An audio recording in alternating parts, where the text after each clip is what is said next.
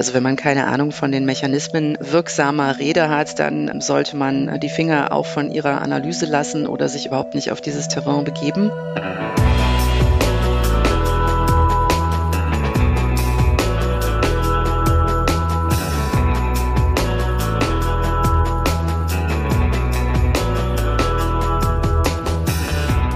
Ihr hört Geister, den Philosophie-Podcast von mir, Christian Eichler. Wir arbeiten uns hier ja einerseits durch die Philosophiegeschichte und andererseits sprechen wir auch über Grundfragen. Und nachdem wir letzte Woche hier ja darüber gesprochen haben, was ein Argument ist und dass sich ja vermeintlich in der Philosophie vieles ja oft auf diese Standardformel aus Prämissen und Schlussregeln äh, und dann einer Konklusion runterbrechen lässt, fragen wir uns heute, naja, ist das eigentlich wirklich so? Also was geht dabei verloren, wenn wir so denken? Was passiert denn in den Zwischenräumen äh, von Argumenten?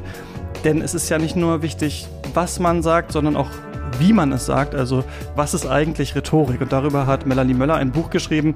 Es ist 2022 im Junius Verlag erschienen, Rhetorik zur Einführung. Und ich freue mich jetzt sehr, mit ihr darüber zu sprechen. Hallo, Frau Möller. Hallo, Herr Eichler. Sie sind Professorin für klassische Philologie mit dem Schwerpunkt Latinistik an der Freien Universität Berlin. Kürzlich haben Sie ähm, unter anderem Homers Ilias und Odyssee neu herausgegeben. Die erste Frage hier ist immer die Frage nach dem Warum. Für Sie ganz persönlich, warum Philologie?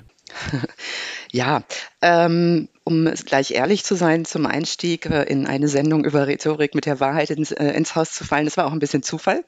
Wie das so ist, wenn man anfängt zu studieren, ähm, mhm. guckt man sich mehreres an und äh, es waren auch einige Philologien dabei, aber äh, auch andere Fächer und ähm, ja, das war dann äh, so eine Leidenschaft, die sich am Gegenstand entfaltet und entfacht hat und ich habe dann im Vergleich gemerkt, dass das ähm, das ist, äh, was den größten Überblick verschafft und zumindest in meiner, meiner Wahrnehmung die interessante interessantesten Texte bietet und die interessanteste Nachwirkung äh, geboten hat, entfalten hat, entfaltet hat. Was sind da gerade so außer Rhetorik Ihre großen Interessensgebiete? Sie haben äh, freundlicherweise auf diesen, äh, dieses kleine Nachwort in der Homer-Edition äh, hingewiesen. Und ja, ich äh, versuche schon, das möglichst alles abzudenken, äh, decken, was die sogenannte Klassik angeht, also vom 8. Jahrhundert vor Christus griechische Literatur bis eben in die moderne Rezeption. Aber das ist äh, natürlich ein bisschen viel, geht nicht alles.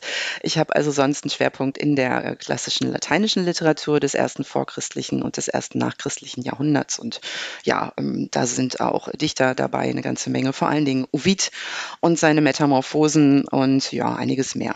Und warum auch das Interesse für Philosophie?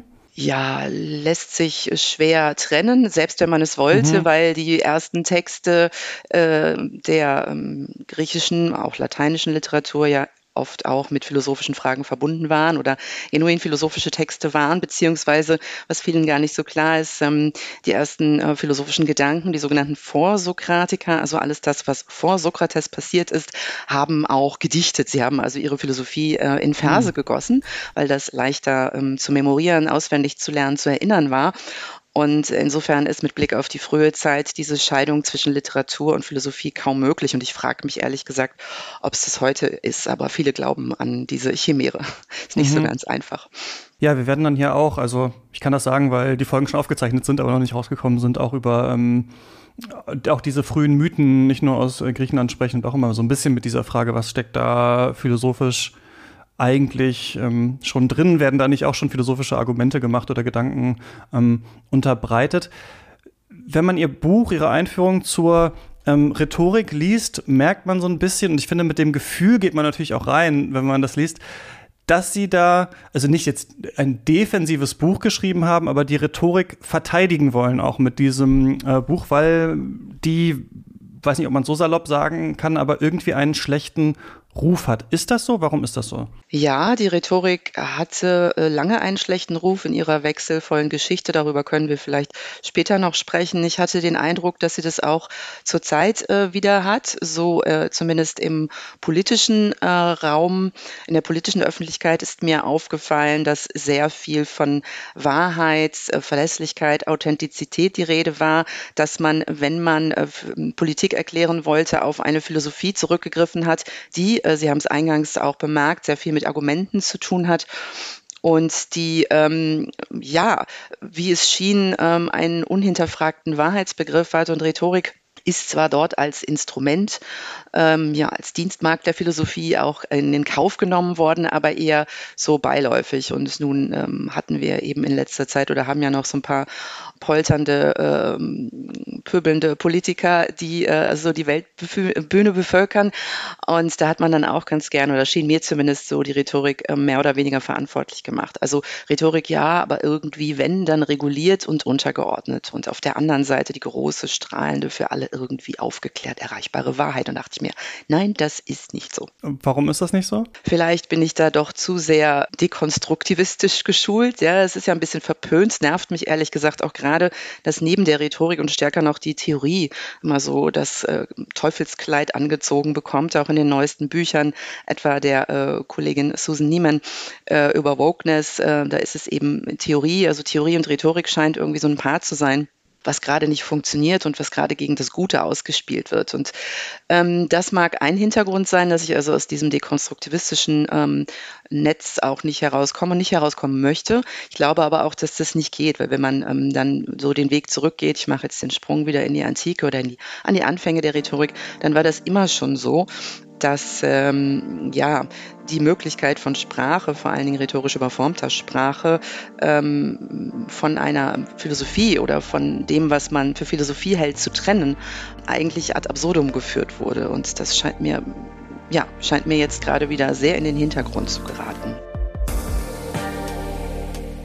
Und bevor es weitergeht, hier kurz einmal der Hinweis, dass dieser Podcast nur durch eure finanzielle Unterstützung möglich ist. Wenn ihr euch vorstellen könntet, den ein bisschen zu supporten, dann schaut gerne nach auf steadyhq.com slash Geister. Da könnt ihr ein Abo abschließen und wenn ihr das macht, dann kommt ihr einerseits in den Geister Discord wo wir zusammen äh, Lesekreise veranstalten zu mehr oder weniger philosophischen Büchern und die besprechen wir dann in einer extra Folge in unseren Specials und die könnt ihr nur mit diesem Abo hören. steadyhq.com slash geister ist die Adresse. Vielen Dank an alle, die uns schon unterstützen und jetzt weiter im Text.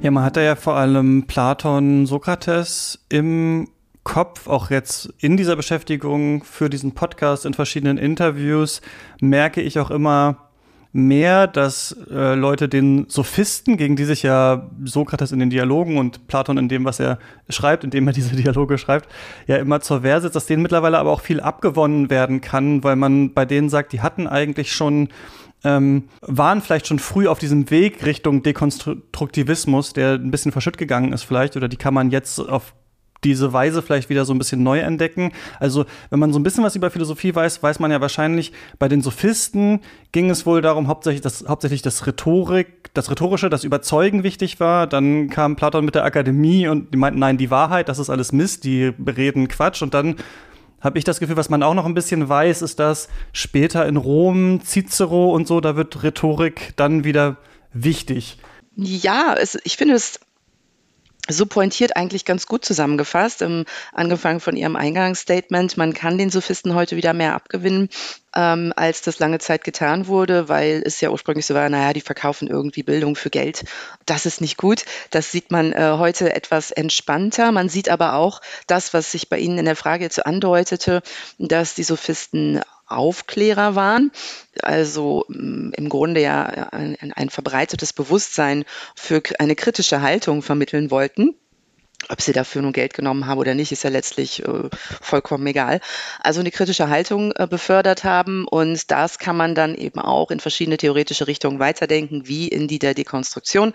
Nicht ohne Grund ähm, zum Beispiel Derrida, Deleuze und ähm, andere Lyotard angeknüpft direkt an diese Sophisten, weil sie diese Verbindung auch gesehen haben. Also dass man, wenn man ein kritisches Bewusstsein äh, schafft, natürlich auch die Grundlagen zwischenmenschlicher Kommunikation und überhaupt die Vermittelbarkeit Verfügbarkeit von Wissen in und durch Sprache in Frage stellt. Also das sieht man jetzt ein bisschen ähm, äh, stärker, als man das vorher gesehen hat.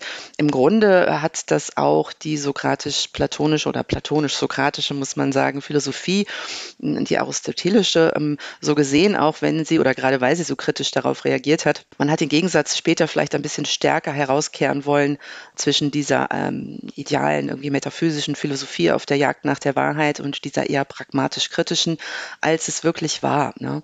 Und überhaupt haben die Leute oft den Eindruck, ähm, habe ich das Gefühl, dass ähm, diese Dominanz der platonischen Philosophie in der Antike also zumindest zu Lebzeiten Platons auch schon so geherrscht habe, aber das war ja gar nicht so. Es war ein mhm. großer Kon Konkurrenzkampf auf den Märkten, auf den Agorei und erst später hat sich diese Akzentverlagerung so durchgesetzt. Also eine Sache, die ja da so ein bisschen rauskommt jetzt schon, ist, finde ich, es ist schon gut, als Philosoph, als Philosophin Rhetorik auch zu lernen, um Rhetorik auch erkennen zu können, oder? Das natürlich auf jeden Fall. Also wenn man keine Ahnung von den Mechanismen äh, wirksamer Rede hat, dann ähm, sollte man die Finger auch von ihrer Analyse lassen oder sich überhaupt nicht auf dieses Terrain begeben. Schon allein deshalb ist es nützlich, aber ja, also ich weiß nicht, ähm, man macht sich ja auch was vor, wenn man glaubt, man könne philosophisch argumentieren äh, ohne Rhetorik. Sie haben vorhin auch noch das Überzeugen äh, eingebracht, das Überzeugen und das Überreden. Mhm. Also da das ich auch daran auf diese Unterscheidung. Ja, ja ne, können Sie also, noch mal ein bisschen erklären. Ja, das ähm, ist mir auch ähm, oft ein Rätsel, dass es den Leuten so klar zu sein scheint, was Überzeugen ist, das Überzeugen mit sachlichen Argumenten, dass eben dem Überreden äh, mit rhetorischen äh, Tricks und Finden gegenüberstehe. Aber es ist natürlich ein nahtloser Übergang. Am Ende überrede ich vielleicht auch jemanden äh, qua Überzeugung, den ich eigentlich nur überzeugen wollte. Ja, und im Griechischen und ähm, Römischen, das habe ich im Buch auch ein bisschen versucht in Erinnerung zu rufen, ist diese Unterscheidung eigentlich gar nicht so sehr vorhanden. Also es gibt kleine grammatikalische Abweichungen, ähm, etwa im lateinischen Persuadere mal mit äh, Akkusativ mit Infinitivkonstruktion, mal mit Utsatz. Aber letztlich ist in der Semantik der Wörter im Peitain, genauso im Griechischen, äh, ist das ein offener Vorgang. Und was man daraus macht, das ist bestimmt am Ende das Ergebnis, das bestimmt der Rezipient oder die Person, bei der es dann ankommt.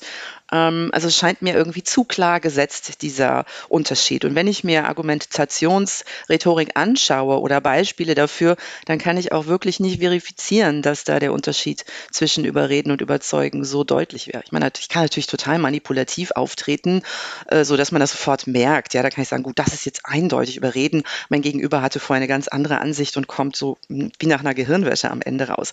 Aber meistens ist das ja doch ein bisschen subtiler und dann ist der Unterschied kaum merklich. Aber ist es nicht schon so, dass auch heute, wenn wir irgendwelche politischen Talkshows sehen oder so, dass eigentlich vor, ich weiß nicht, wo sie die Trennung dann machen würden, vor einer Art von boswilliger Rhetorik strotzt, also wo man wirklich, und das hatten wir in der letzten Folge, hatte David Löwenstein, als wir zu Argumenten gesprochen haben, schon versucht, das irgendwie stark zu machen, dass wir ja irgendwie, wenn wir über etwas sprechen, ja schon an einer Art Austausch interessiert sein müssen, an einer Diskussion auch mal ein Argument anzuerkennen, auch mal vielleicht zu sagen, ja, das sehe ich jetzt auch so, da habe ich mich getäuscht. Und wenn wir aber heute Politshows angucken, dann merkt man ja ganz oft, dass sehr viel aneinander vorbeigeredet wird, dass es ganz viel darum geht, Talking Points unterzubringen und dass es eigentlich nicht so viel darum geht, die überhaupt ein Argument zuzulassen oder ein Argument auch transparent zu machen. Also es gibt ja schon auch fiese rhetorische Tricks, oder nicht? Ach, das ist interessant. Sie würden also ähm, diese Art des aneinander Vorbeiredens, des äh, intendierten aneinander Vorbeiredens auch als einen rhetorischen Trick betrachten. Das finde ich eine gute Idee.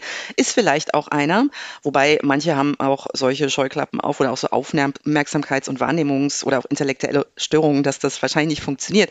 Aber ähm, ich glaube, ich, es ist auch ein Mangel an Rhetorik bei vielen, dass das dann nicht klappt, ja, weil sie eben dann doch nicht so richtig wissen, wie man auf ein Argument reagiert, wie Sie gerade gesagt haben, das einen vielleicht doch überzeugt oder das einem neu ist. Ähm, äh, in dem Moment, dass man das also rhetorisch, sprachlich auch so annimmt und so performativ in sein eigenes Denkgeschehen integriert, dass das dann zu einer echten Kommunikation führt. Ja, also dass die natürlich immer auf künstlichen Voraussetzungen aufruht, ist klar. Aber äh, wenn keine Rhetorik da ist, dann kommt es eher zu diesem aneinander vorbeischießen. Also wie gesagt, es sei denn, es ist so ein ganz bewusstes Ignorieren. Ich wiederhole immer wieder mein Argument. Eine Wiederholungsfigur ist natürlich auch eine rhetorische, äh, bis die anderen schweigen oder der Moderator durchdreht. Aber ja, an sich würde ich eher sagen, Mangel an Rhetorik ist das Problem. Also eine Sache zum Beispiel, die mir, oder da hilft mir, glaube ich, oder da half mir, das einmal gehört zu haben, um das dann auch zu erkennen, weil man, mm, also ein Gespräch tatsächlich, was man jetzt hört, direkt zu analysieren, während man auch versucht, den Inhalt zu erfassen, ist ja manchmal gar nicht so leicht. Und es gibt auch irgendwie in der politischen Kommunikation dieses, ich glaube, Touch-Turn-Talk-Prinzip. Also man nimmt das, was die andere Person sagt, dreht es dann um und erzählt dann was völlig anderes. Also wenn jemand fragt, ähm, was sagen Sie eigentlich zur Finanzierung der Schulen? Dann sage ich sowas wie, also gut, dass Sie auf die Finanzierung kommen, denn wir müssen, äh, Finanzen sind wichtig und deswegen müssen wir äh, die Steuern senken oder sowas. Das hat nichts mit dem eigentlichen Ding zu tun, sondern ich drehe es um. Und da nehme ich auf jeden Fall schon wahr, äh, das einmal gehört zu haben, erschließt dann auf jeden Fall, was da jemand überhaupt rhetorisch macht. Ja.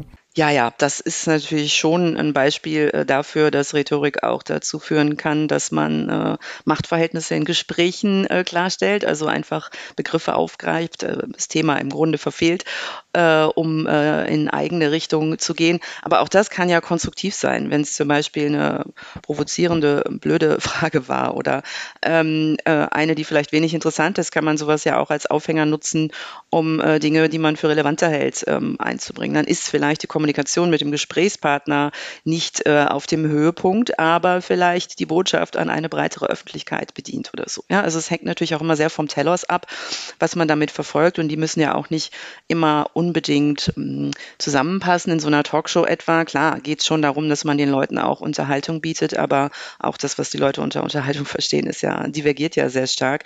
Ähm, ja, dafür ist ein Moderator dann da, der muss aber dann auch in der Lage sein, ähm, so Rhetoriken zu entfalten, die das Ganze wieder ähm, zusammenführen. Und was Sie vorhin noch sagten, mh, mm, es geht, ist natürlich auch eine Gratwanderung in Richtung Polemik oder das, was man früher Rabulistik auch genannt hat, also so Wortklauberei, äh, würde ich sagen, eine Unterart der Rhetorik, die eher die als konstruktiv ist, aber auch dazu gehört. Also so wie das Böse zum Menschen gehört, gehört eben auch das Böse zur Rhetorik oder das Schlechte, wenn man es moralisch benennen wollte. Also das scheint dann auch ein Problem zu sein, dass man diese Wortklauberei identifiziert mit Rhetorik. Also, dass man sagt, das finden wir schlecht und das setzen wir gleich mit Rhetorik und deswegen ist Rhetorik an sich ein Problem. Ja, das merkt man immer wieder, auch im alltäglichen Sprachgebrauch, auch jetzt, wo die Rhetorik ja ein bisschen im Aufwind ist oder ähm, stärker wieder erforscht wird, auch äh, teilweise Kanon von schulischen Curricula geworden ist, in Abiturprüfungen zumindest. Auch jetzt benutzen Leute unmerklich, wie beiläufig im allgemeinen Sprachgebrauch sowas wie, das war jetzt aber reine Rhetorik oder das war jetzt aber nur Rhetorik. Also als wäre das irgendwie etwas ähm, Negatives etwas, Hohles, etwas Wortklauberisches. Ich mag dieses deutsche Wort ganz gern. Mm, das hat sich offenbar so etabliert, so eingeschlichen, dass man mit Rhetorik per se eher etwas Negatives verbindet und es dann erstmal erklären und aufwerten muss, wenn man ihr dann etwas Positives abgewinnen wollte. Das finde ich manchmal störend. Und äh, ich finde, äh, bei mir kommt jetzt erschwerend noch hinzu, dass ich äh, nicht nur finde, dass die Leute sich mehr mit den Techniken der Rhetorik auseinandersetzen sollten, sondern dass ich auch wie, was weiß ich, Nietzsche und andere davon überzeugt bin, dass es Sprache ohne Rhetorik nicht äh, gibt oder nicht funktioniert und dass man eigentlich verstummen müsste ohne Rhetorik. Da gehen die Meinungen natürlich auseinander. Es ist ein substanzielles Verständnis von der Redekunst. Äh, ich erinnere mich ähm, nur ein Beispiel an einen Kollegen, der mal einen Vortrag über, ich glaube, das Matthäus-Evangelium, äh, einen romanistischen Kollegen gehalten hat und zeigen wollte, dies ist ein Text, der komplett ohne Rhetorik funktioniert. Dabei sind da schon gleich drei Wiederholungen drin. Ja, also das ist natürlich auch eine Frage, wie man es definiert. Genau da wollte ich hin. Jetzt haben Sie gerade selber das am Ende ähm, aufgeworfen. Wie definiert man es denn? Was ist denn Rhetorik? Ja, zunächst ja mal eine Technik. Ich habe den Begriff der Technik jetzt ja auch schon ein paar Mal benutzt und Sie, also eine Kunst, ähm, eine Kunst, ähm, mit Sprache umzugehen. Das klingt ja natürlich wirklich nach einem äußeren Kleid eher, nach einem Kosmos, nach einem Schmuck. Aber ähm, ich würde hier auch den Technikbegriff oder Ars-Begriff, den Kunstbegriff sehr substanziell fassen. Also Sprache kann sich nur in äh, einer künstlichen Form äh, mitteilen. Es sei denn, da würde ich Nietzsche folgen, es sind bloße Laute, wobei auch da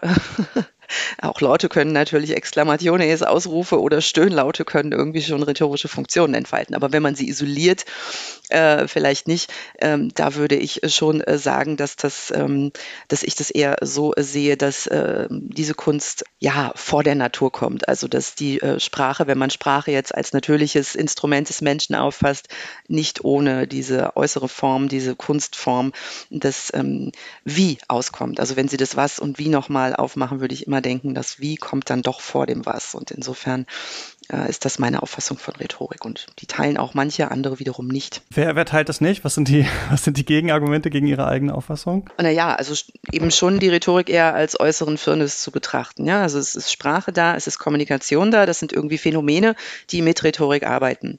Ähm, also eher von außen gedacht und ich würde es dann eher intrinsisch oder intern sehen.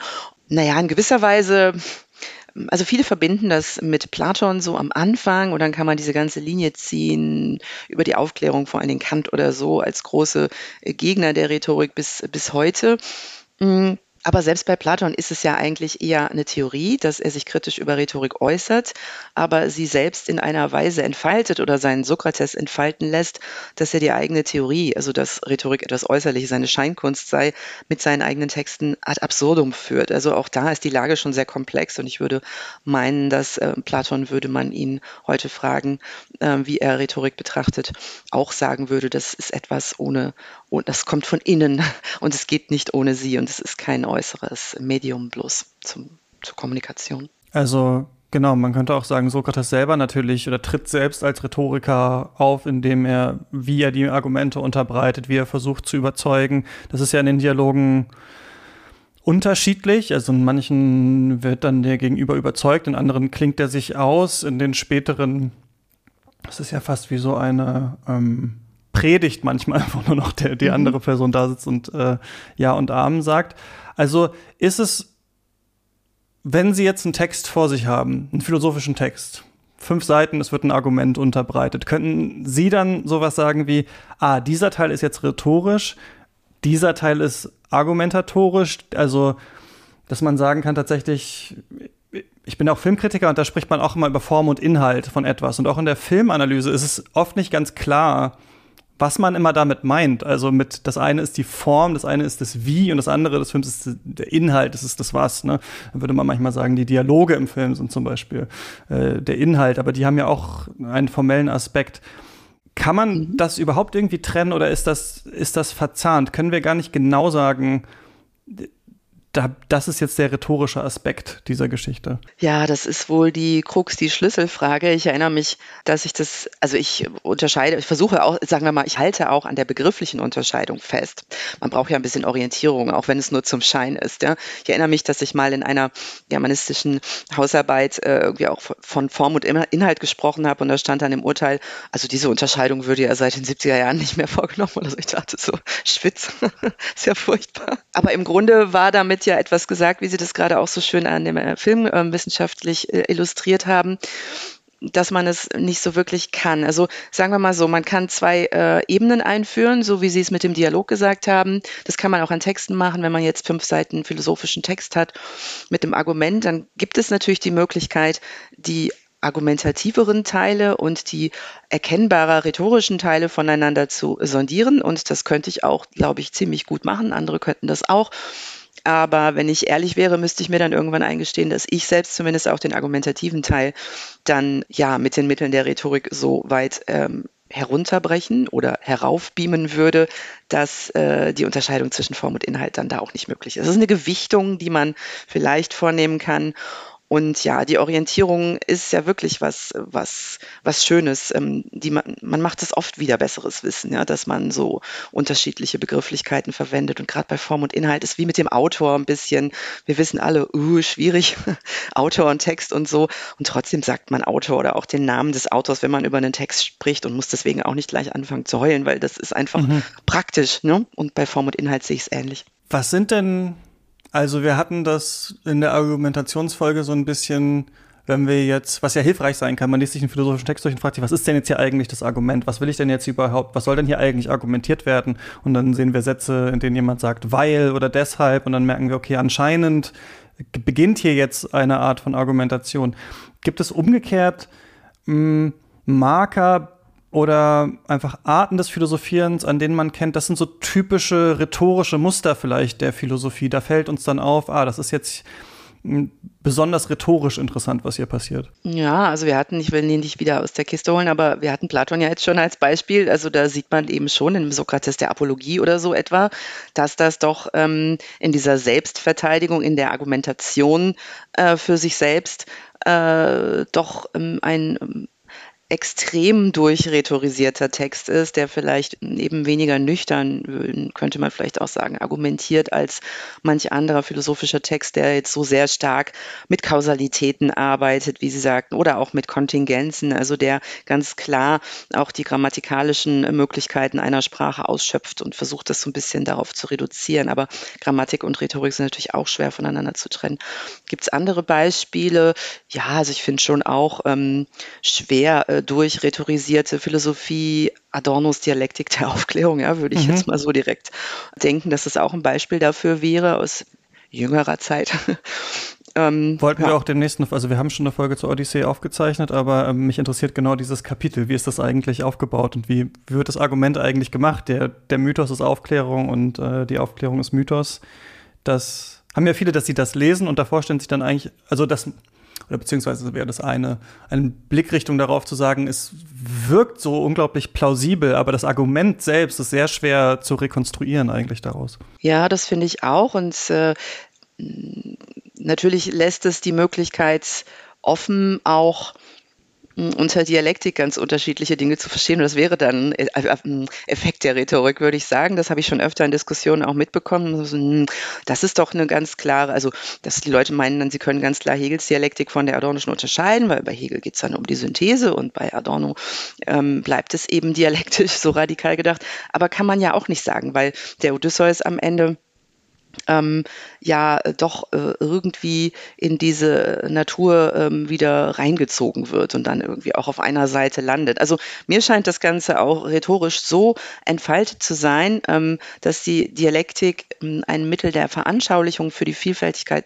vielfältigen Möglichkeiten der Rhetorik ist. Und ja, also ich finde es nach wie vor total schwierig. Ich lese das auch jedes Mal neu. Wir lesen ja alles immer irgendwie neu, aber ich kriege auch immer noch einen Knoten im Kopf manchmal in dem Kapitel, weil ich am Ende denke, hm, also es wird dem Odysseus irgendwie gerecht als Subjekt, als selbstermächtigtes Subjekt oder ein frühes Beispiel dafür. Aber irgendwie kommt er bei mir jedes Mal anders an am Ende. Hm weiß nicht, ob Sie das oder wenn Sie da in Ihrer Sendung drüber sprechen, interessiert mich sehr. Das durch die, stimmt, dass durch die Bewegung auch das Dialektische nochmal anders klar wird in der, also darin, wie der Text geschrieben ist und gar nicht unbedingt, was er, was er argumentiert, ja. Vielleicht. Also ist eine Möglichkeit, das so aufzufassen. Aber die Argumentation an sich ist natürlich nicht ganz unschlüssig. Ja? Also, dass man sieht, wie der ähm, in der Sirenen-Episode dieser Versuch der der Befreiung von der Natur ähm, wieder hier ähm, mit diesen Tricks, den Wachs und so weiter in den Ohren ähm, wieder durchexerziert wird. Und ja, gut, also das ist jedenfalls ein sehr heikles Beispiel, ein prekäres Beispiel für Rhetorik in der Philosophie. Sie haben ja auch schon die Wiederholung und sowas angesprochen. Gibt es da so eine also ich meine, YouTube ist ja voll davon, von solchen Rhetorik-Coaches auch, die dann irgendwas erzählen, so soll man das machen. Gibt es einfach rhetorische Motive wie die Wiederholung zum Beispiel, die man einfach auf dem Schirm haben sollte, wenn man philosophische Texte liest, weil die sehr oft einfach auftauchen? Ähm, ja, also die Wiederholung, klar, die kommt so harmlos daher, aber sie hat es in sich, weil sie ne, doch immer wieder äh, neu kontextualisiert ist, allein durch den Lesevorgang an einer anderen Stelle. Sonst natürlich schon so etwas wie ähm, Antithesen oder sowas, die ja doch sehr, also das, die sind natürlich auf der Schwelle zum Argument ähm, äh, als rhetorische Figuren sehr äh, stark und mh, alle möglichen Tropen wie Metaphern oder so, die kann man schon auch, äh, finde ich, manchmal sehr gehäuft beobachten. Äh, auf die kann man gehäuft achten. Schließlich auch sowas wie Abbrüche. Das ist mir in letzter Zeit wieder aufgefallen. Also in meinem Buch habe ich nur dieses alte äh, Mussolini-Beispiel, glaube ich, dafür, diese abgebrochene Rede, also so um Pathos zu erzielen. Das gibt es aber auch jetzt, äh, habe ich das, ist mir das wieder häufiger aufgefallen, dass man dann so künstliche Pausen äh, langsames Sprechen und dann auch so Anakolute oder Zeugmata, also Figuren des Abbruchs oder Aposiopesen, plötzliches Schweigen, Reticentia verwendet, um den Affekt, nein, den, ja, den Effekt auf den Affekt zu steigern. Auf sowas kann man auch achten. Ja, und sonst gibt es natürlich eine ganze Palette, die Stellung und so weiter von Verben und so. Stimmt, bei Obama hatten wir diesen, diese Pausen, finde ich stark. Und mhm. Olaf Scholz kriegt es nicht so gut hin, hat man immer das Gefühl, aber will, will es vielleicht so ähnlich versuchen. Ja, das, äh, bei Olaf Scholz hat man eher das Gefühl, er will das versuchen und es ähm, soll vielleicht eher besonnen wirken, Ruhe ausstrahlen. Das war bei Obama sicher auch so, aber ähm, ich glaube, die Besonnenheit, die Ruhe waren eher Nebeneffekte und hauptsächlich ging es äh, schon darum, ähm, den Fluss der Rede in ein bestimmtes Tempo oder eben durch einen, durch bestimmte Marker auch zu sistieren und nicht so sehr als äh, Gesamtpersönlichkeit jetzt besonders langsam oder ruhig und besonnen dadurch zu wirken. Sie ist jetzt im Neben, Nebenast, aber Sie vergleichen ja auch kurz in dem Buch Obama und Trump und dass sie eigentlich in so einer gewissen Form ähnlich sind, indem sie ähm, im Wahlkampf das auf so klare Slogans versucht haben runterzubrechen, ihr, ihr Programm. Ja, das ist auch so, denke ich. Also äh, der eine, ähm, Obama hat natürlich die, mm, ähm, ja, die Möglichkeiten der Rhetorik viel tiefgehender ausgeschöpft und äh, charmanter als der andere, was ja aber auch eine Strategie war, möglichst uncharmant zu sein.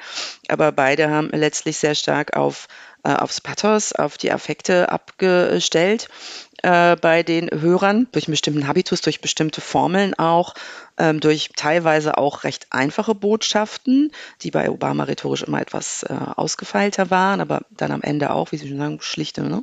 wir schaffen alles, wir schaffen das, äh, wir sind so und so drauf. Ja, und auch vielleicht ähm, mit dem Ethos, also der moralischen Referenz in der Rhetorik, in vergleichbarer Weise gespielt oder das B spielt, ähm, natürlich, indem der eine sich Obama stärker als ähm, der Gute oder für das Gute ähm, einsetzend dargestellt hat, der andere explizit für das Böse, aber sie haben damit ja beide irgendwie eine moralische Klaviatur bedient oder ein moralisches Koordinatensystem abgerufen Insofern ist das methodisch, finde ich, schon vergleichbar. Das hat überhaupt nichts mit Sim oder Antipathien zu tun. Das sind einfach Beschreibungen. Und ja, es ist so oft gesagt worden, wo überall die Bösen, wo die Guten sitzen. Das habe ich mir nicht zur Aufgabe gemacht. Sie haben gerade Ethos jetzt schon angesprochen und Sie machen ja auch im Buch diese Dreiteilung auf aus ähm, Logos, Ethos, Pathos. Das ist ja auch was, was wir mit ähm, Reden oft verbinden. Könnten Sie dazu nochmal äh, äh, was sagen, was, was diese Teile ausmacht? Ja, das ist hochkomplex und mhm. interessant. Das klingt sehr einfach und ist im Grunde auch die Basis für die ganze Diskussion, die wir heute führen oder hier führen, Argument und Rhetorik. Eigentlich ähm, ja, hat das Aristoteles als erster so ähm, ausführlich benannt, soweit wir das überlieferungstechnisch überblicken können. Logos, das Argument, ähm, der Inhalt, da ist er wieder, ähm, das ist die Sachebene, das ist also der, der, der, der, ja, eben der Text oder die Rede also der Inhalt, das Argument. Und dann haben wir im, im Lateinischen auch wirklich Argumentum, ne? also da liegt das dann schon nah. Dann haben wir das Ethos, also das ist das, was der ähm, Redner im ursprünglichen Fall ähm, als moralische Kategorie bei sich selbst ansiedelt, was sein Wertesystem ist. Und dann eben das Pathos, das ist das, was er bei den Hörern bewirken will. Also das sind die drei Größen, Text, ähm, Autor, Leser oder eben Rede, Redner und ähm, Hörer. So einfach ist es dann aber letztlich nicht, weil da sehr viel Idealismus und zwar bereits selbstkritisch so benannter Idealismus hintersteckt. Also schon Aristoteles sieht, dass das alles dynamische Größen sind, die nicht ohne einander auskommen vor allen Dingen beim Ethos, äh, das ist das, worauf sich heute in der anthropologischen Rhetorik viele stürzen, wenn sie dann mit dem Moralkatalog kommen und sagen, na, das ist doch das. Ein Redner muss eben auch Werte haben, ähm, die er irgendwie hier zugrunde legt. Aber Aristoteles selbst sagt, das ist dynamisch, das kann auch ein Eindruck sein. Also wünschenswert ist es schon, dass ein Redner äh, ein, ein guter Kerl oder ein gutes Weiblein ist, äh, und sich für die als richtig erkannte Sache einsetzt. Aber es ist nicht notwendig. Es reicht auch, da, den Eindruck davon zu ähm, erzeugen. Da ist also schon mal eine ganze Vielfalt an Möglichkeiten geboten. Und beim Pathos ist im Grunde alles erlaubt. Also wenn es darum geht, die Leute in Ballung zu versetzen, soll man zwar nicht übertreiben, aber darf man auch manchmal. Und ähm, ja, das ist so eine dynamische Interaktion dieser drei Größen. Das Argument ähm, hängt dann eben sehr stark von den beiden anderen ab. Ich finde das ganz interessant, dass wir, ähm, es kommt so ein bisschen durch, dass wir bei Rednern und Rednerinnen, denen wir gewogen sind, wo wir vielleicht inhaltlich auch auf einer Linie sind oder die uns einfach sympathisch sind, manchmal das Rhetorische vielleicht gar nicht so stark erkennen. Also wenn sich Leute jetzt wenn es einerseits heißt, Rhetorik hat einen schlechten Ruf, aber andererseits gucken Leute ja immer noch auch millionenfach auch heutzutage noch Videos von äh, Roger Willemsen, Harald Schmidt, von Marcel Reich-Ranitzky und so. Und da ging es ja jetzt nicht darum, unbedingt bei Marcel Reich-Ranitzky zum Beispiel, was hatte er jetzt an diesem oder jenem Buch tatsächlich auszusetzen? So, also, dass wir sagen, da geht es jetzt bei ihm ging es darum, er ist ein großer Literaturkritiker und uns interessiert seine Kritik an den Werken, sondern die Leute schauen es ja fast für die Rhetorik. Aber ich habe, ja, ich finde das ganz interessant, dass man das Gefühl hat, aber ähm, das ist manchmal gar nicht so bewusst. Aber Sie haben ja gesagt, die Rhetorik hat jetzt wieder, kriegt langsam wieder einen besseren Ruf. Woran liegt das? Ja, sie wird zumindest als wissenschaftlicher Gegenstand im Bildungs- und Ausbildungssystem wieder etwas ernster genommen. Und klar, wir sehen ja auch, äh, dass im Internet und sonst überall so rhetorische Ratgeber und dergleichen äh, doch ziemlich beliebt sind oder YouTube-Videos mit äh, Tipps, das haben Sie ja auch schon angesprochen. Mm, aber eben fatalerweise auch ähm, über diese, diese Rückkoppelung ans Moralische. Also die gute Rhetorik ähm, kann man von der schlechten äh, unterscheiden, könne man, wie äh, ähm, die, ne, Töpfchen und Kröpfchen sozusagen. Ähm, das trägt auch zum Aufwind bei. Das halte ich für fatal, weil ich glaube, dass das so nicht funktioniert. Aber ich glaube, das ist ein Grund. Und letztlich haben Sie natürlich recht. Also so einfach diese Botschaft ist, das, mit der Sympathie hat das natürlich wahnsinnig viel zu tun. Und klar, ähm, es kommen auch jedes Jahr neue australische oder US-amerikanische Studien, äh, die mit äh, überraschenden Ergebnissen aufweisen, wie zum Beispiel, dass bei einem Lehrer es doch die auf, besonders auf die Persönlichkeit ankommt. Man denkt mal so, nee, mhm. Hast du nicht gesehen, ja? Weißt du Bescheid. Und so ist es natürlich beim Redner letztlich auch. Klar kann man auch solche äh, Sympathiepunkte äh, erzielen, indem man vielleicht äh, aufholt durch gutes Reden oder ähm, Punkte äh, wieder verlieren, indem man es schlecht macht. Aber im Grunde, die Beispiele waren sehr gut, ja, die Sie äh, genannt haben.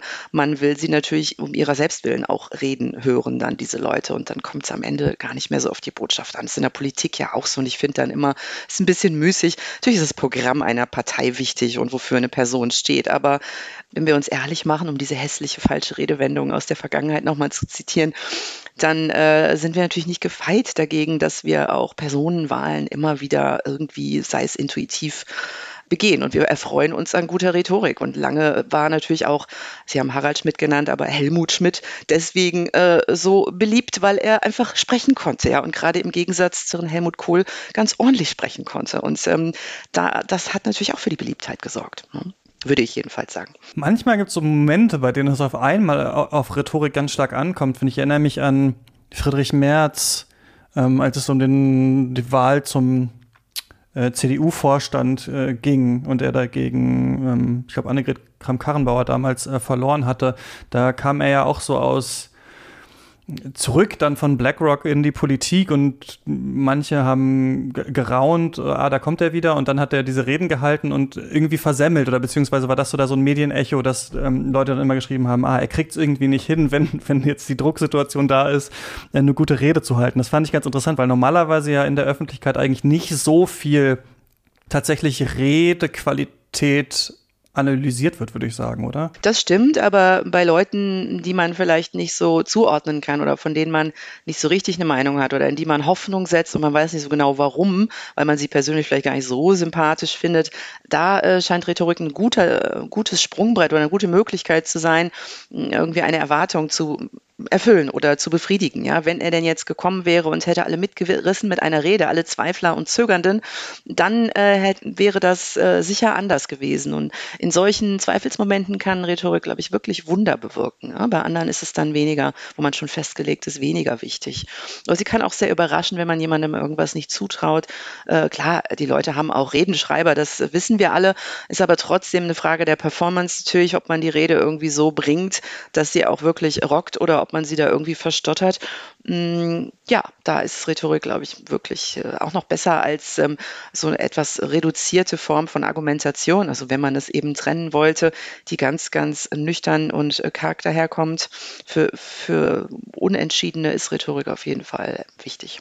Stimmt, jetzt erinnere ich mich auch daran, dass ja die oft Jungpolitiker und Politikerinnen durch solche viralen Clips aus dem Bundestag da manchmal auch bekannt werden. Ich erinnere mich dabei ähm, mhm. Philipp Amthor zum Beispiel, der dann irgendwie, ich glaube, es war damals eine irgendeine Anti-AfD-Rede oder so gehalten hat, jetzt dann auf einmal da auf Twitter geteilt wurde und sowas. Das ist manchmal, mhm. genau, sind es dann doch diese Redemomente. Oder auf YouTube gibt es, glaube ich, dieses Genre sowieso zerstört, sowieso. Also wenn jemand in einer Talkshow irgendwie besonders stark, ich glaube, es ist eher auf rechter Seite so ein, äh, so ein beliebtes Genre, aber es gibt es, glaube ich, auch von links, ähm, dann, dann, dann sieht man sowas. Also es ist auf jeden Fall, äh, findet schon in der Öffentlichkeit statt. Ist es aber was, weil als ich auch mich mit diesem Thema oder über das Thema nachgedacht habe, etwas, was in den USA stärker, weil sie ähm, im Buch ja auch aufschlüsseln, Rhetorik und unterschiedliche ja, Wissenschaften oder Gesellschaftsbereiche, also Rhetorik und Bildung ist zum Beispiel ein Teil, Rhetorik und äh, Recht und Politik.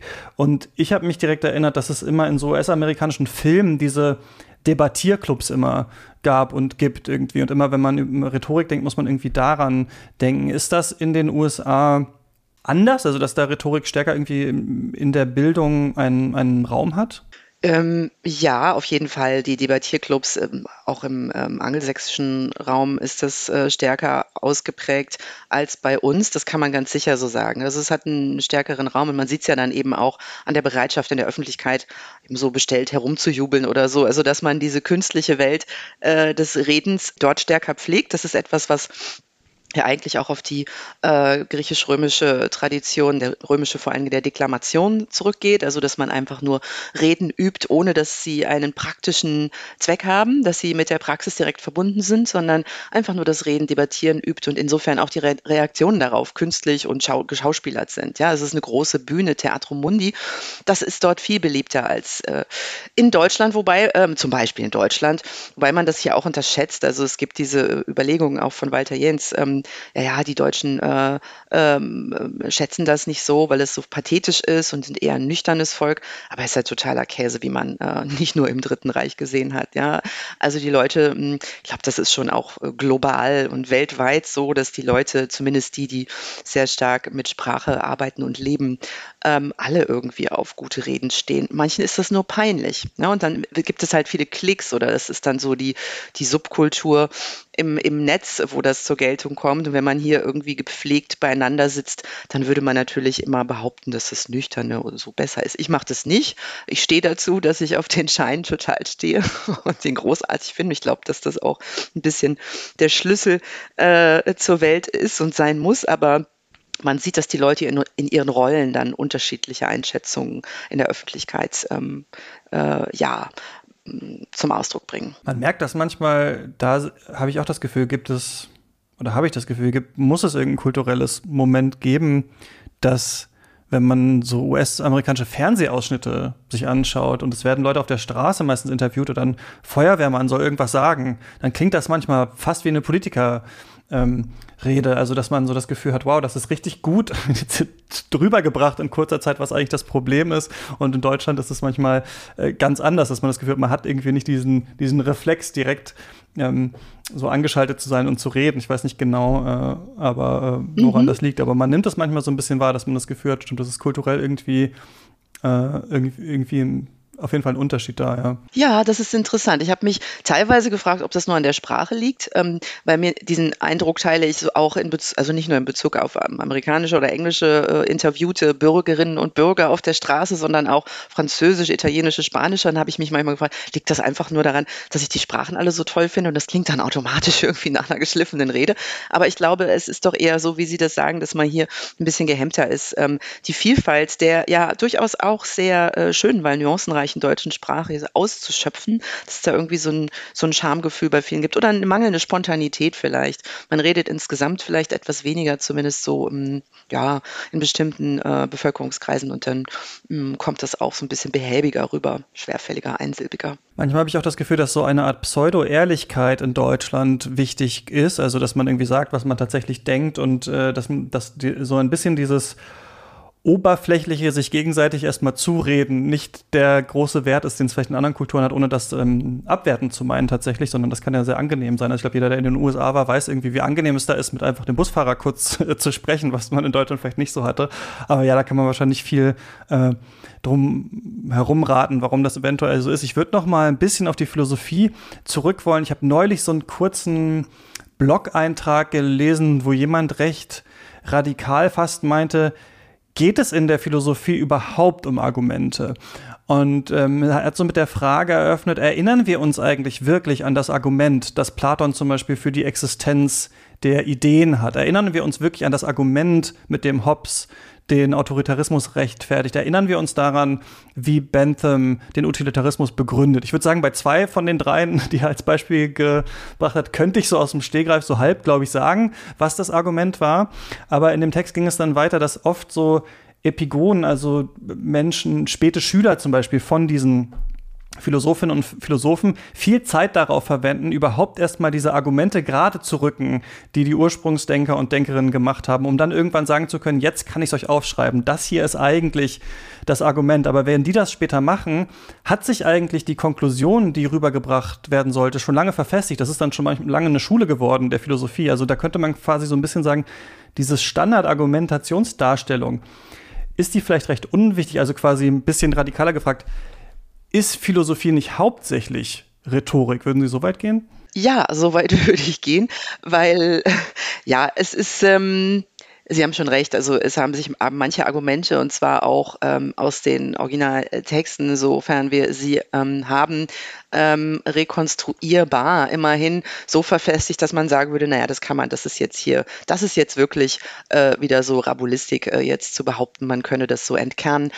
Aber im Großen und Ganzen ist das Zusammenspiel zwischen dem, was da als Argument entfaltet wird, zwischen dem, was die Schüler daraus gemacht haben oder was überhaupt zur Schulbildung so konstruktiv beigetragen hat und der ganzen Rezeption der Diskussion heute viel dominanter und so, dass man, wenn man an die Texte selber denkt, oft eher irgendwelche Streitigkeiten, Auseinandersetzungen oder auch Nebenpfade im Kopf hat, als das Argument, was dann für die Schule wichtig ist. Ich glaube schon, dass da was dran ist und es ein bisschen so kurz gefasst diese Pantarei äh, Heraklit-Geschichte, ja, wo es dann auch immer heißt, naja, alles fließt, hat der Meister nie gesagt, sondern ähm, das ist eben in der Rezeption durch die äh, heraklitische, äh, heraklitische Schule dann so entstanden. Ne? Also ist die Kurzformel dafür.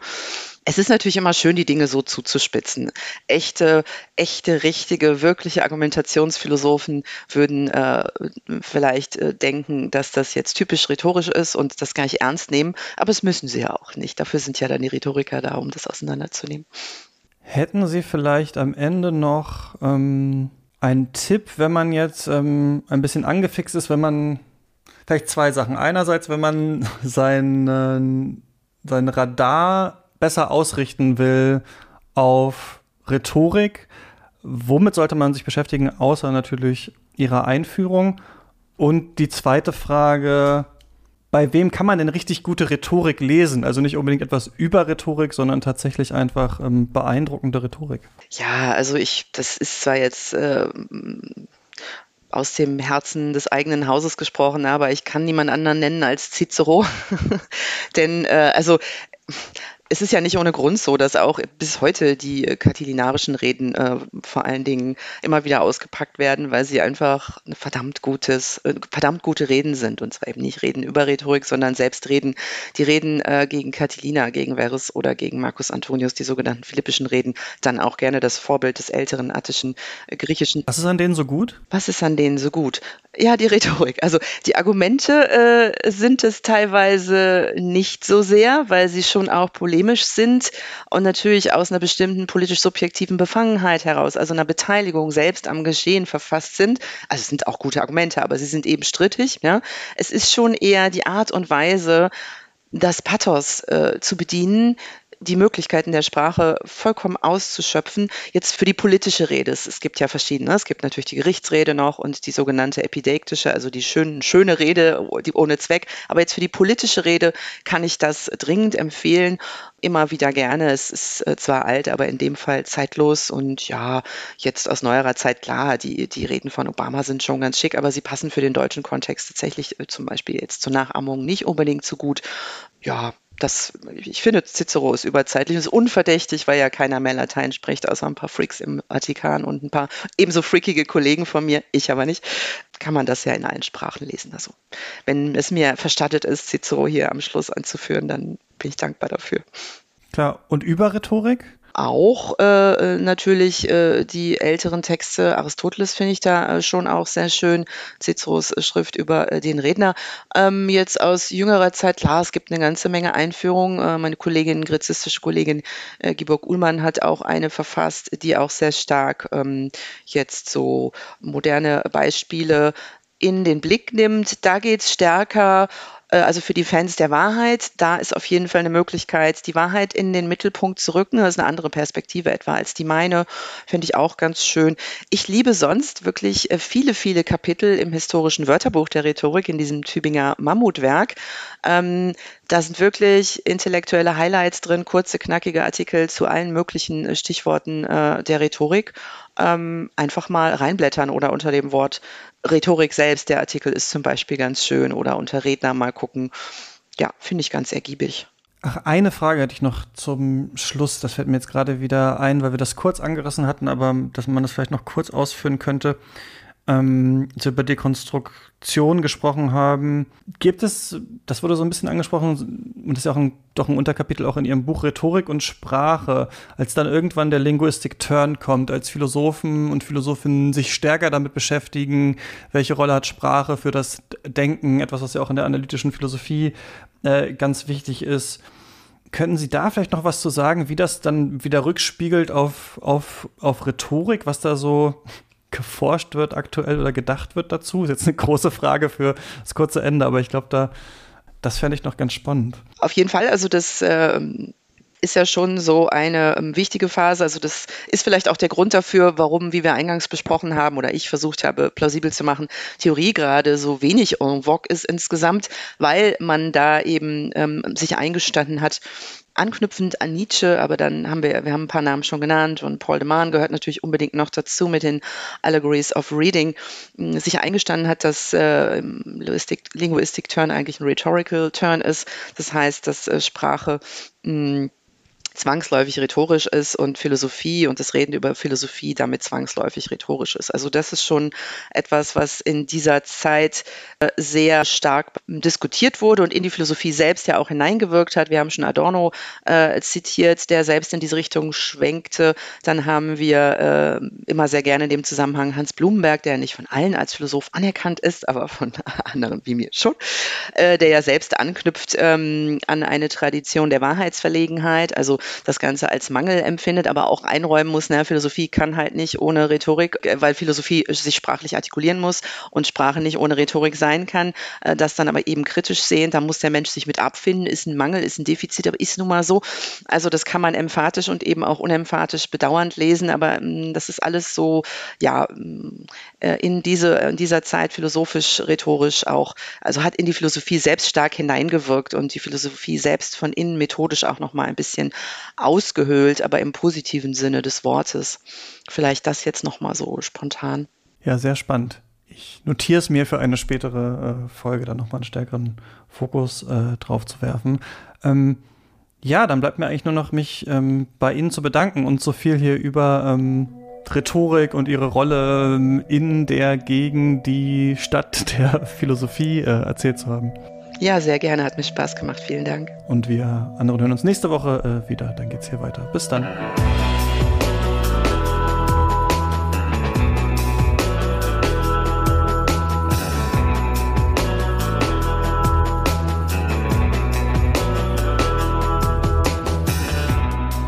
Geister ist eine Produktion von mir, Christian Eichler. Und wenn euch der Podcast gefällt, dann empfehlt ihn gerne weiter. Und wenn ihr euch vorstellen könntet, ihn finanziell zu unterstützen, dann schaut mal nach auf steadyhq.com slash geister. Ab drei Euro im Monat erhaltet ihr jeden Monat eine Extra-Folge und könnt Teil unseres Lesekreises sein.